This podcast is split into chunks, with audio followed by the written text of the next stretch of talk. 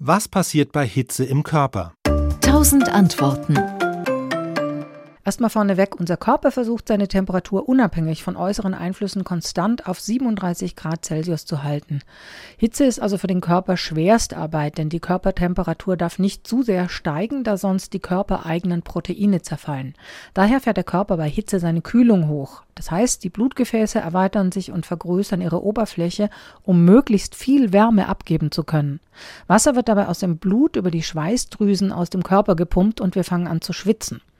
Die Verdunstung von Schweiß auf unserer Haut, die kühlt dann unseren Körper herunter. Schwitzen ist also unser wirksamster Mechanismus, um nicht zu überhitzen.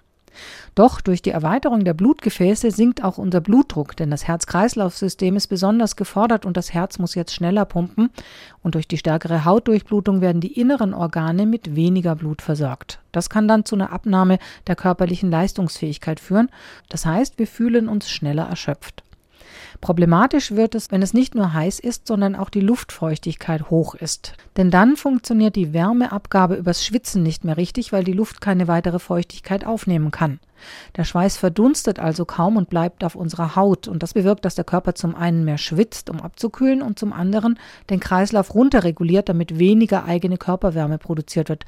Das heißt, der Körper kann überhitzen. Wie können wir uns also schützen? Also gerade Kinder, ältere Menschen und Schwangere sollten besonders aufpassen. Kinder, denn sie schwitzen viel weniger als Erwachsene, also für sie ist es viel schwerer, die hohe Außentemperatur auszugleichen.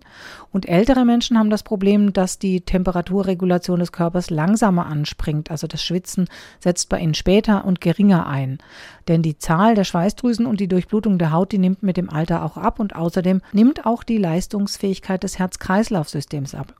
Und Schwangere haben oft mit Kreislaufproblemen zu kämpfen. Sie sind besonders hitzeempfindlich, denn durch ihren Körper muss sowieso schon eine größere Menge Blut gepumpt werden, um den Fötus mit ausreichend Sauerstoff zu versorgen.